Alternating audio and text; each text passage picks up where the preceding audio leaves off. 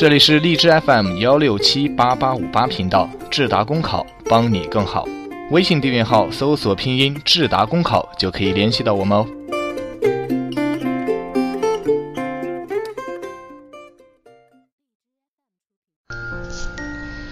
Hello，大家好，我是夏至，好久不见。今天要跟大家分享的是偏科考生如何填补二零幺七年国考行测申论的短板。国考在即，众所周知，国家公务员考试是选拔性考试，优中选优。国家公务员考试真题考察范围较广。涵盖了文科和理科的知识，这就要求考生具备良好的综合素质，对各方面的知识有广泛的涉猎。这对于文科或者理科偏科的考生来说，无疑是一个较大的挑战。下面我们一起来谈一谈如何填补考试中的行测申论短板。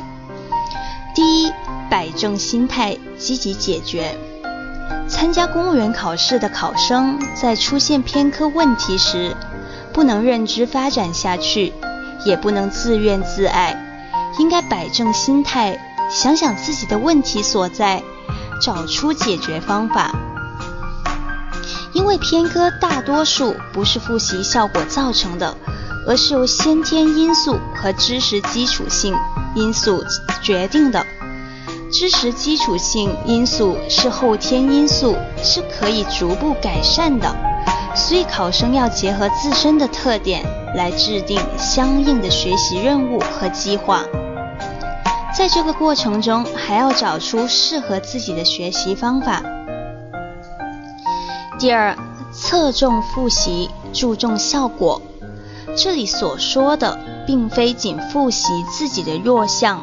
而是在单项复习的过程中，重点对待自己的弱项。有些考生在做练习的时候，往往喜欢做自己顺手的题目，遇到有困难的题目就会直接跳了过去。例如，有的人文科基础好，对于理科的数量如数量关系、判断推理都懒得看，以至于在正式考试过程中能做就做。不能做就跳。建议偏文科考生在专项复习的时候，认真去做每一道题，提高自己的运算能力，搞清一些数学术语的含义，学会用数形结合的方法解题。同样，对于一些文科尚有非常多缺陷的考生，也要多做题，培养自己的语感。公务员考试中，申论的复习也要培养自己的语言概括能力。第三，培养兴趣，善于总结。在公务员考试复习中，兴趣属于非智力因素，在学习和复习中发挥着主观能动性作用。老师认为。在公务员考试中，要格外培养自己对知识学习的兴趣。例如，让很多考生都头疼的图形推理题，换一个角度来想，相对于枯燥的文字、数字题，它更有趣味性。公务员考试图形的推理题的题型要注重归纳总结。很多题目虽然图形不同，但其包含的规律是一样的，申论也是一样的。有很多考生反感申论，以致作答申论时很少能达到点子上。但是如果你静心阅读并乐于阅读，你会发现答案就在文章中。所以培养自己的。在行测申论短板的兴趣，对提分大有裨益。最后要提醒大家，关注最新的时政热点。国家公务员考试申论紧贴时政热点，所以复习时需要时时关注时政热点。平时要多看人民网、半月谈、焦点访谈等新闻时政栏目。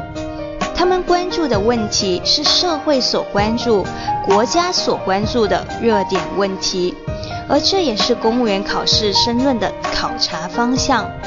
有从公务员的角度来分析时政热点问题，这样在申论考试中才能立于不败之地。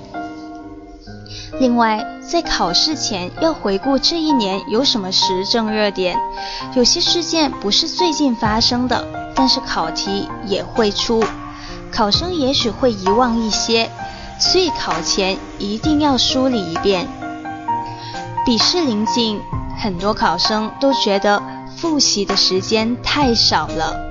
其实只要不浪费时间，把每天的复习时间都规划好，让每天都充实有收获，及时复习的不是很全面，也能自信满满的走向考场。相信只有付出就会有收获，加油吧，在考公路上的小伙伴们！今天的分享到此结束了，大家晚安。